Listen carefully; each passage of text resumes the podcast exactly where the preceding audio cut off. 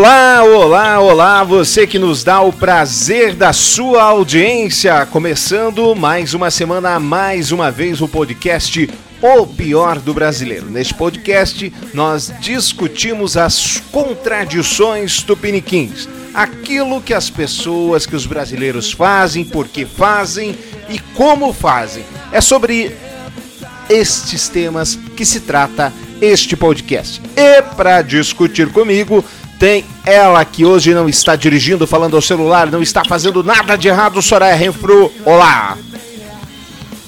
Oi! Muito lacônica.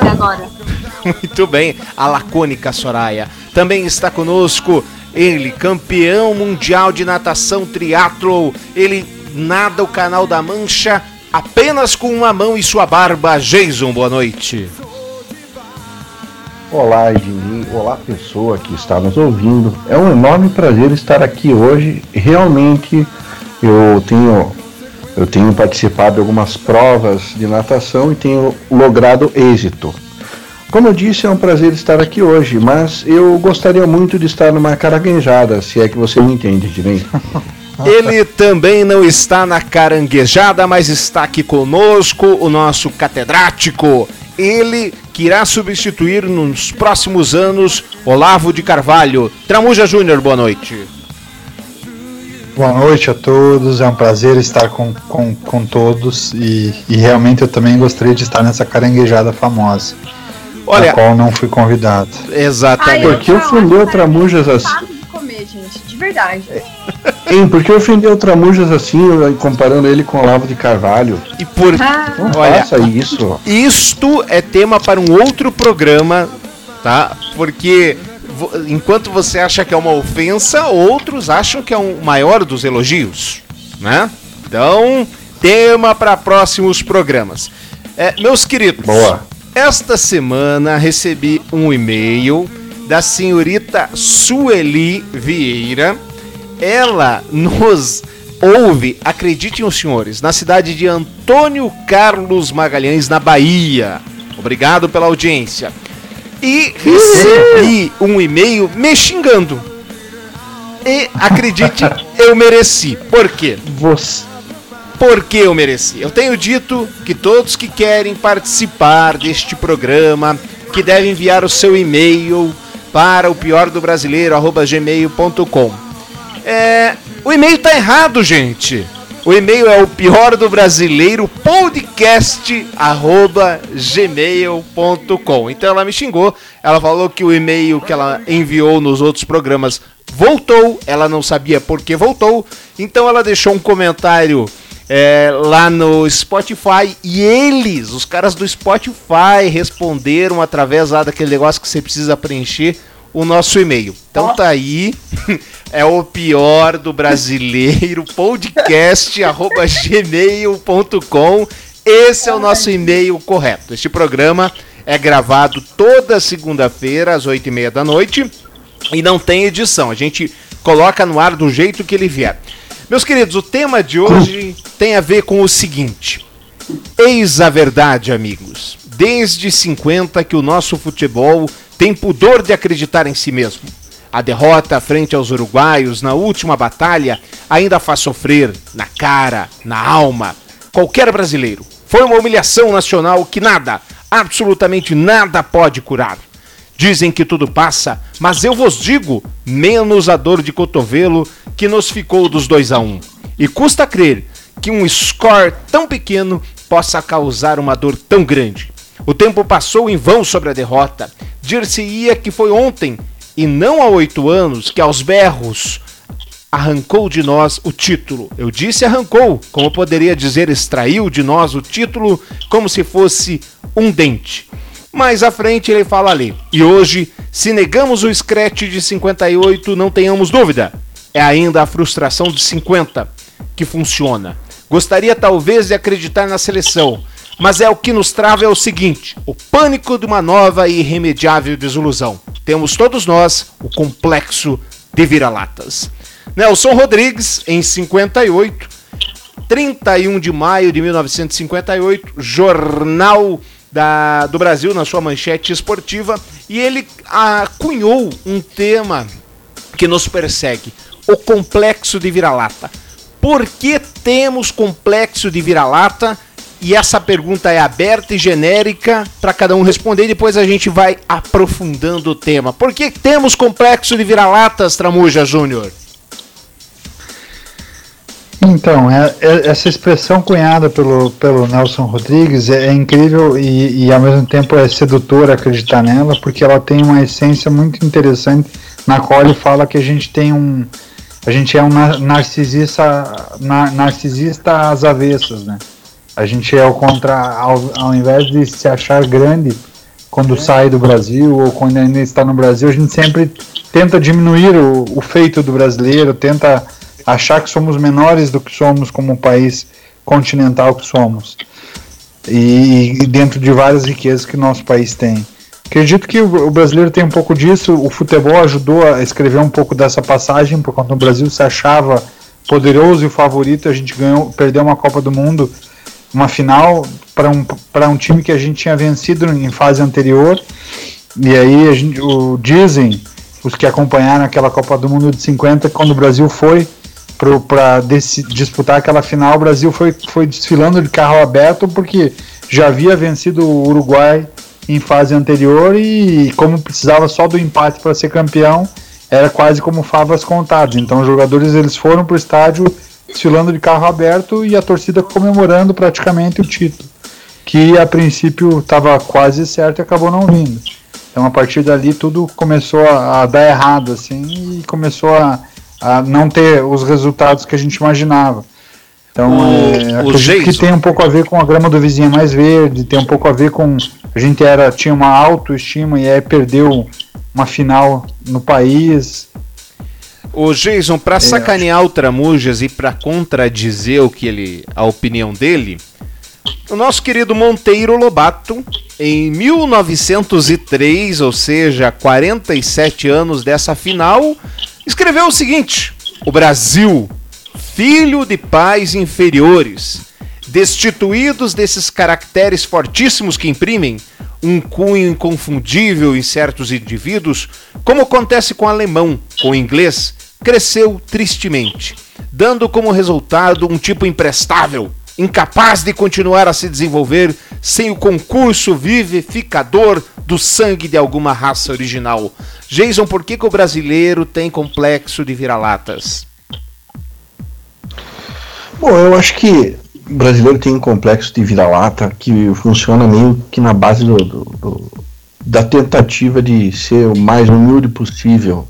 Eu ia falar e, isso também. Obrigada, Jason. Estragou meu argumento.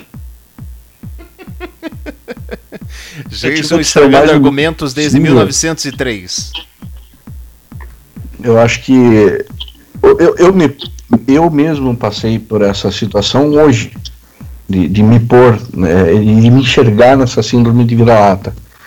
Como, eu falei, como você já, já citou, e eu gosto de falar disso, é, eu estou participando de algumas competições de natação e eu tenho logrado êxito. Tanto que ontem eu peguei pódio de segundo lugar. Aí um amigo meu hoje me questionou: Poxa vida, segundo lugar, que bacana, que legal você tá, tá, tá surtindo efeito, a tua dedicação e tal. A minha primeira reação foi dizer: Ah, pois é, eu tirei segundo lugar, mas só tinha quatro competindo, então. é, é, é verdade, só tinha quatro. É, diminuir a minha vitória, sabe? Então, é, às vezes, eu acho que esse complexo de vira-lata, é, que é tão típico do brasileiro, ele é involuntário e é meio que uma tentativa de ser o humildão, creio eu. É possível, faz, é, é, é, faz, faz, to, faz todo sentido, viu? Faz todo sentido.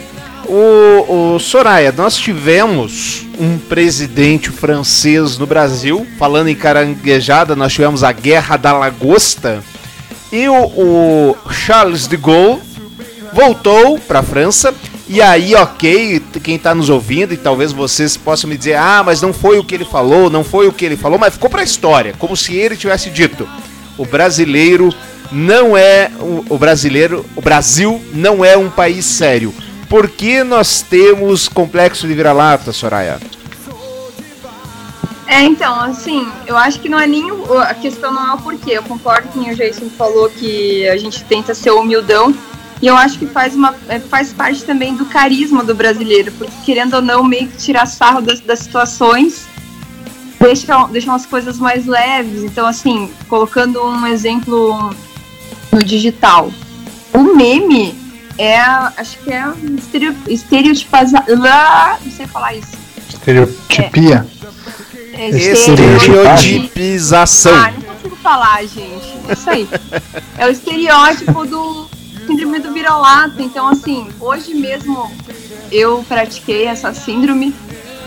Então, até abri meu Twitter aqui, porque eu, fazer isso é um, um dos meus melhores talentos. então, assim, tal qual o supino e o agachamento, o ódio tem que ser treinado todos os dias. Já levanto 200 quilos com pura força da raiva. então, é, é, capinei o Maracanã inteiro sozinha hoje também, de tão cansado que tô. Então, assim, a gente a gente faz isso com uma forma de ser humilde mesmo.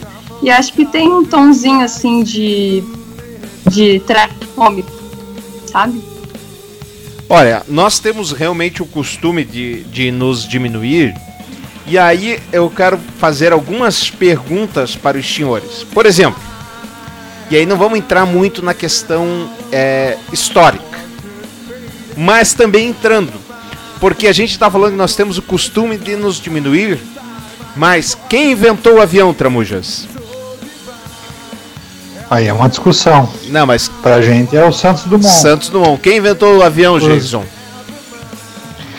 Ah, foi Santos Dumont, mas há quem diga que foram os, os irmãos Wright. Soraya, quem inventou o avião? Soraya? Dumont, sem dúvidas. Próxima. Pois é. Pois é. Então, assim, ao mesmo tempo que nós temos esse complexo de vira-latas, nós também temos um complexo. Nós, a gente que é encontrar o herói nacional de toda maneira, de todo jeito, né? A gente vê isso muito nas eleições, no futebol, na, na, na televisão. Busca pelo ídolo, né? né? Essa coisa pelo ídolo. Mas, eu pergunto a vocês: o, o inventor do rádio, todos sabem que é o Marconi, certo? O italiano. Mas sabiam os senhores que em 1914 é, o Landel de Moura padre Landel de Moura brasileiro também inventou o rádio? Só que nós não temos esse tipo de discussão porque entendemos que foi o Marconi e acabou. E há ainda uma, uma outra frente que diz que é o canadense lá, etc. A questão aqui é o seguinte: a gente inventou. O rádio pode não ter inventado primeiro, é fato, mas inventamos a urna eletrônica. Vocês têm algum, algum oh, empecilho aí, algum obsequio da urna eletrônica? Algum de vocês? Como é que é? A urna eletrônica, alguém tem obsequio sobre ela, que ela é fraudada, que ela não vale nada, como é que é? Eu não gosto dela, pra ser bem sincera. Por quê? Hum, eu acho que... Não sei se é fraudada, esse tipo de máquina eu acho que ela tem, tem é, é, essa abertura, entendeu? Sabe? Então, não gosto, não sei. Não existe nada suscetível que seja infalível. Blindado. Que não, que não, né? Exatamente, não, não existe nada blindado. É, pode ser que ocorra uma falha, mas até então a urna eletrônica tem que se, de, se demonstrado um, um, instrumento confiável na, na eleição. E a, a, além do que, muito, muito ágil. O Tramuja, se a urna é, eletrônica. Não consegue, consegue saber o, o resultado da eleição em menos de três horas depois do, do, do, fim do pleito. Não, não existe. Agora a pergunta é a seguinte, ô Tramuja, se a urna eletrônica fosse inventada nos Estados Unidos, na Alemanha, a gente estava discutindo a segurança dela, se ela podia ser fraudada ou não? Provavelmente não. Principalmente a pergunta que fica é se ela fosse feita no Japão, né? Porque todo mundo imagina a tecnologia, se lembra do Japão e da China. E a China ainda é continental. Por que será que o chinês já não usa o processo? Não digo em eleição, porque eles não têm eleição direta, mas por que eles não usam um modelo parecido para outros tipos de, de, de, votação e tal? E é algo que eles não, não, não trabalham. O Japão é a mesma coisa. É, mas de fato, acho que por ser brasileiro, a gente tem um certo preconceito. Se fosse uma tecnologia de fora, provavelmente a gente aceitaria mais fácil. É verdade. Assim como é a indústria. Mas né? eu, é assim, eu acho de... mesmo que tem esse preconceito. Porém, eu não acho que é só que assim, por ter esse preconceito, a gente acha que tudo que vem dos Estados Unidos ou vem do Japão e tá tudo bem, tá tudo certo. Tanto que quantas vezes que já não, é, não saíram das mídias sociais, não saíram no Facebook porque vazou dados. Então, assim, Sim. por mais que eles ficam falando, não, é seguro, tranquilo. Não. É, uh, não que seja melhor. Né? Não, não, não, não garante que é melhor, mas que a assinatura dê fora pra gente e a gente acaba valorizando mais, com certeza. Ah, sim, né? É. E aí, eh, voltando na história, Ednei, lá em 1940, é, quando, quando os Estados Unidos foi. É, quando criaram o personagem, o José Manuel do, dos. Quem foi José Manuel dos Santos na década de 40? José Carioca. Qual que foi o estereótipo, o estereótipo que criaram dele? Malandrão. Do, malandro, preguiçoso, espertalhão. Então, queira, lá na década de 40, colar no, no perfil do brasileiro que esse era o cara. Isso pra gente, com certeza, vergonha. É, mas a, a gente não, não, não ficou com vergonha, não. Eu não discordo. Eu acho que a gente não ficou com vergonha, a gente abraçou o personagem e se sentiu, nossa, lisonjeado, os americanos vindo aqui, elogiando a gente, criaram um personagem pra gente que nós temos, vamos falar a verdade, vamos falar aqui, Soraya com a devida vênia, vamos falar, a gente gosta de babar o ovo do americano. Esse é o Sim. fato. Esse é o fato. O americano espirra pra gente e a gente acha legal. É, você pode ver as matérias. O, o, jornal brasileiro pode fazer matéria de cinco páginas, ouvindo 300 pessoas, todas as fontes possíveis. Uh, a gente Talvez se a matéria for muito bombástica, a gente faz uma mençãozinha. Agora, se uma revista gringa ou um jornal gringo faz, façam uma notinha qualquer sobre o Brasil, pronto, é o que basta para aquilo tornar-se a mais límpida das verdades. Ou não é? É assim. Concordo. Ah, isso é mesmo. Então, a gente tem a mania de. de... Ai, nossa, aquelas manchetes sobre o Bolsonaro. É, eu o New York Times colocou lá que o Brasil está ameaçado, que a democracia está ameaçada, qualquer coisa, né? Qualquer notinha já, já vira um. Nossa, vira uma super e que era E que era um contraponto do que, do que foi feito a cobertura daqui olhando o Trump, né? Tipo, que o Trump ia ser um ditador, que não daria espaço uhum. para outras nações. E e é, mas... não é exatamente o que acontece. Exatamente. Agora tá, pergunta se, tem, se tem alguma TV americana, algum jornal americano que falou: olha, a Rede Globo disse ontem que o presidente norte-americano Donald Trump. Ninguém falou não. isso. Ninguém. Ninguém não sabe a Rede Globo. Não. Os Globo. E, ó, aliás, Os Soraya, esse foi um ótimo exemplo de complexo de vira-lata. Obrigado. A TV ah. Globo é a segunda maior TV do mundo. Ela faz produções hum. para o mundo inteiro. Ela vende sua programação. Ela tem. Ela praticamente faz quatro longa-metragens por dia. Cada capítulo de novela, mais ou menos um longa-metragem. E ainda assim ah, a Soraya é fala: ninguém sabe quem é a Rede Globo. É é, eu vou falar uma verdade que ninguém fala, né? é, é isso. Fala, Jason. de falar, mas eu falo. Ninguém liga pra Rede Globo. Ednei. Oi. Fala, querido. O, o, americano médio, o americano médio acha que Buenos Aires. Você acha que você realmente acha que o americano médio vai com uh, um meio de comunicação, do, um, aliás, uma rede de televisão de um outro país que, que sabe outro continente? É lógico que não. Não, mas eu tenho absoluta certeza que não vai conhecer. A questão é que nós temos uma TV gigantesca e que nós mesmos não damos valor. Que ele, se ele vai conhecer ou não vai, é problema do, do americano. Aí é o. É, é até porque o contrário, ele também tá pouco preocupado, né? O americano ele, ele faz o que para ele bem entende. Talvez o que falta no Brasil é a gente tomar decisão um pouco dentro do, do que é bom para o país e, e num primeiro momento não pensando muito no impacto da, dos outros, né? Primeiro pensa no, na, no teu próprio país e depois segue a vida. É, em, em teoria é isso. Agora, crianças. Eu acho que tá faltando um planejamento de marketing melhor para Globo aí, pra gente fazer um brand awareness.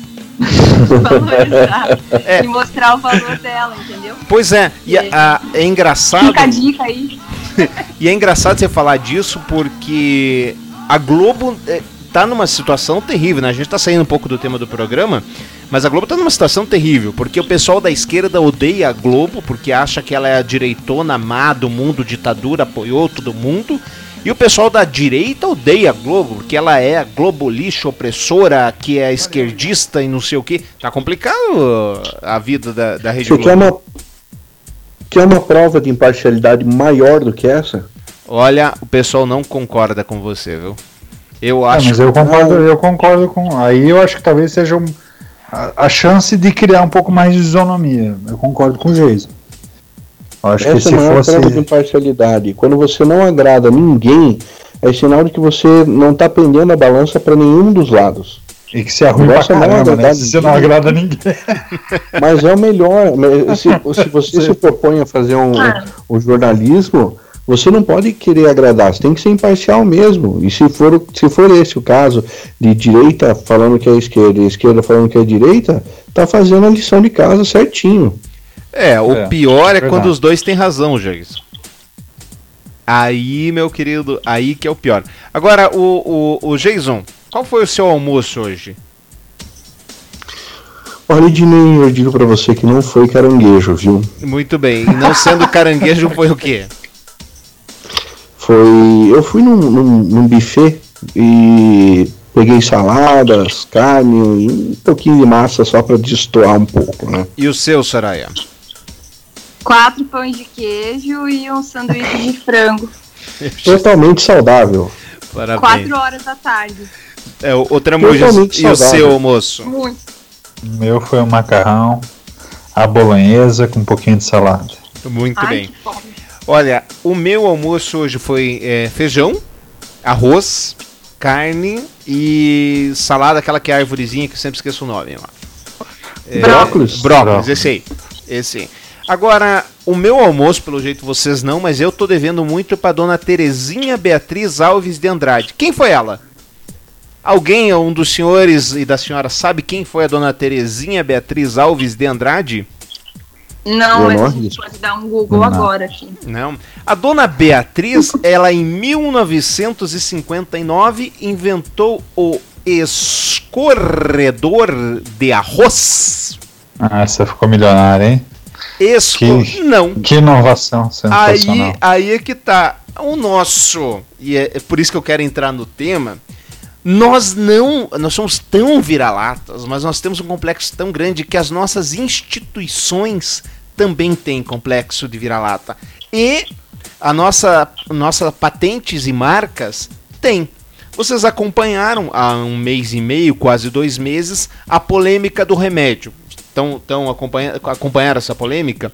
O que aconteceu? Tinha uma patente brasileira de um determinado remédio que estava há cinco anos esperando aprovação uma empresa farmacêutica americana veio e conseguiu a aprovação e a patente em seis meses. A dona Terezinha também não conseguiu patentear o seu escorredor de arroz e ela perdeu. O mundo inteiro usa isso e não tem patente, porque nós não conseguimos fazer o incentivo. Quer dizer, é, o nosso complexo de vira-lata ele, é, ele é mais sério do que a gente pensa. Não é, Tramujas? Tem a ver, nesse caso também é um pouco de. Acho que essa parte de marcas e patentes no Brasil ainda é subdesenvolvida, né? Não, não existe um. Pro, o americano ele consegue patentear até pensamento, barulho, som de, de, de batida de motor de moto, abertura de, de isqueiro. No Brasil, o, o, processo de patente ainda não, não é um processo. Eu acho que tem a ver com com, com certeza absoluta com, com o vira-lata, mas complexo de vira-lata, mas principalmente também com a falta de organização de, de registro de marca e patente. Olha, é, é um processo lento, é um processo que. que Burocrático, né? Claro. É, exatamente. Você veja, a, a, a marca da, da empresa que eu trabalho está há cinco anos esperando o registro. Cinco. Então. E ainda não tem. Então, para você ver. Gente, 25 minutos de programa agora. Vou pra gente finalizar, pra gente encerrar. Eu acho que a discussão dura mais dura um tempão, mas a gente tem que fechar no máximo em 30. Já era pra ter fechado em 20, né? Mas tudo bem, estamos animados na história. É, atenção, polêmico. O, o, Bob tem me acusado aqui de ser direitista. O Geiso tem me acusado de direitista. Vou para esquerdismo agora. É, num jantar em 2003 na ONU, o senhor Luiz Inácio, conhecem ele? É um. um hum. o Luiz é, Inácio. É, meu, é, já exatamente. Falar, já é falar. um vizinho mora nosso, mora ali no Santa Cândida, né? Eu acho que no, no, segundo andar ele tem ali um quartinho privativo no segundo andar do, do Santa Cândida. Diz que nem paga aluguel. Né? Não paga Nossa, aluguel. Tá é absurdo, né? É, eu acho que é Edifício mora Polícia Federal, se eu não me engano. Mora, o nome mora do... num lugar bem seguro. Exatamente. Seguríssimo. É o Edifício Polícia Federal. O seu Luiz Inácio, ele se vangloriava de, em 2003, no jantar da ONU, estavam lá todos os presidentes, todo mundo sentado, até que chega o George Bush. Todo mundo, segundo ele, atenção, todo mundo levanta para aplaudi-lo. E ele fala para o Celso Amorim, o seu então ministro das Relações Exteriores, fala: Não, Celso, nós não vamos levantar daqui, vamos ficar aqui. E aí o Bush ficou todo reverenciado, que ele não levantou e etc. Então foi lá sentar na mesa dele, porque ele falou que agora os brasileiros não se rendem mais ao capital estrangeiro, blá blá blá blá blá blá blá. Por uhum. outro lado, nós temos aí o nosso, a nossa querida a família Bolsonaro. Tá lá o filho do Bolsonaro nos Estados Unidos fazendo abertura, usando o boné Trump, né? É, Make America Great Again, não lembro como é que é o slogan lá deles. E o Bolsonaro fazendo aquele gesto da gesto de reverência militar, né? Para a bandeira americana. E aí? Como é que, qual que é a história de, de, dessa história toda? Temos complexo de vira-lata envolvido nessa história? É só amor? O que, que é? Quem se habilita? Tá muito silêncio aí. Quem se habilita? Eu acho, eu acho, eu acho que mais do que complexo de vira-lata, é, sim copiar. Interessante que eu vi isso numa entrevista do Eduardo Bolsonaro de hoje. Mais do que o complexo de vira-lata, é copiar um modelo que funciona. Eu, e eu acho extremamente salutar copiar um modelo que funciona. É, criar criar um, um, um modelo novo ou insistir em algo que já mostrou e demonstrou por diversas vezes dar errado e ser é, extremamente penoso, não dá certo. Vamos, vamos então vamos, vamos, copiar na cara dura alguma coisa que funcione. Hum. Pronto. É, eu, eu, o, que eu, o, que eu, que eu vejo assim também que é, que é um segundo recado, né? Como os governos do Brasil eles se aproximaram tanto, ou da esquerda, nos outros países de esquerda, essa aproximação forte com os Estados Unidos tem a ver com, ah, beleza, eu quero fazer negócio com um país rico para trazer mais capital, tanto que uma das viagens do Paulo Guedes que foi cancelada essa semana, ele já estava agendado com, com investidores na Europa também que estavam que queriam ouvir qual era a carta, a proposta do Brasil, da economia brasileira para os próximos anos, para que esses investidores viessem com financeiro para o Brasil. E, a, e esse direcionamento do, do Bolsonaro é, em relação aos Estados Unidos tem a ver também para repelir um pouco disso, dessas ditaduras de esquerda que estão fortes aqui na América Latina, né? Então, e que a gente esteve muito próximo, Bolívia, é, Equador, é, então acho que tem a ver também com esse movimento. A Venezuela, a própria Venezuela, acho que tem a ver com esse movimento. E aí, Soraya, só amor envolvido complexo vira-lata? Não, não é só amor envolvido. O que eu vou dizer para você, Ednei, hum. esse negócio de bater de frente, eu acho que é, é uma coisa meio para brasileiro é, é, tentando resgatar esse patriotismo, mas ao mesmo tempo ele, ele não, é, para mim é só da boca para fora, assim, sabe? Ah, eu acho não que essa história é um Miguelão nada. do tamanho do mundo, né? Isso também. Eu acho que essa história do Lula é um Miguelão do tamanho do mundo, mas a galera aceitou. Não é? Ah, galera Ele é o rei do Miguelão e ele falava, né? Ele falava dele, ah, e a gente dizia dados ali, não, tem tantas mil pessoas nas ruas passando fome. E depois tem vídeo dele dando risada, falando ele, nossa, imagine se tivesse toda essa gente na rua passando fome, a gente ia tropeçar nas pessoas. É, então, é diz que foi o Jaime Lerner que corrigiu a informação, né? Falou, pô, Lu, você tá louco. Que isso? não teria, você não conseguiria andar na rua de tanta criança pedindo comida. Exato. Só que as pessoas gostam de números, né? Então, sempre quando a gente cita qualquer tipo de, de número, as pessoas, elas nem. Elas não raciocinam, né? Elas ficam tipo, nossa, meu Deus. Então. O Lula, ele é, ele é, ele é muito esperto nesse nível. Não, esse, olha, ele tem nível universitário. Tirar o chapéu pra ele. Pelo ele menos é... aí, realmente Crianças, olha só, chegando ao final, só pra gente. Eu tinha um monte aqui, mas.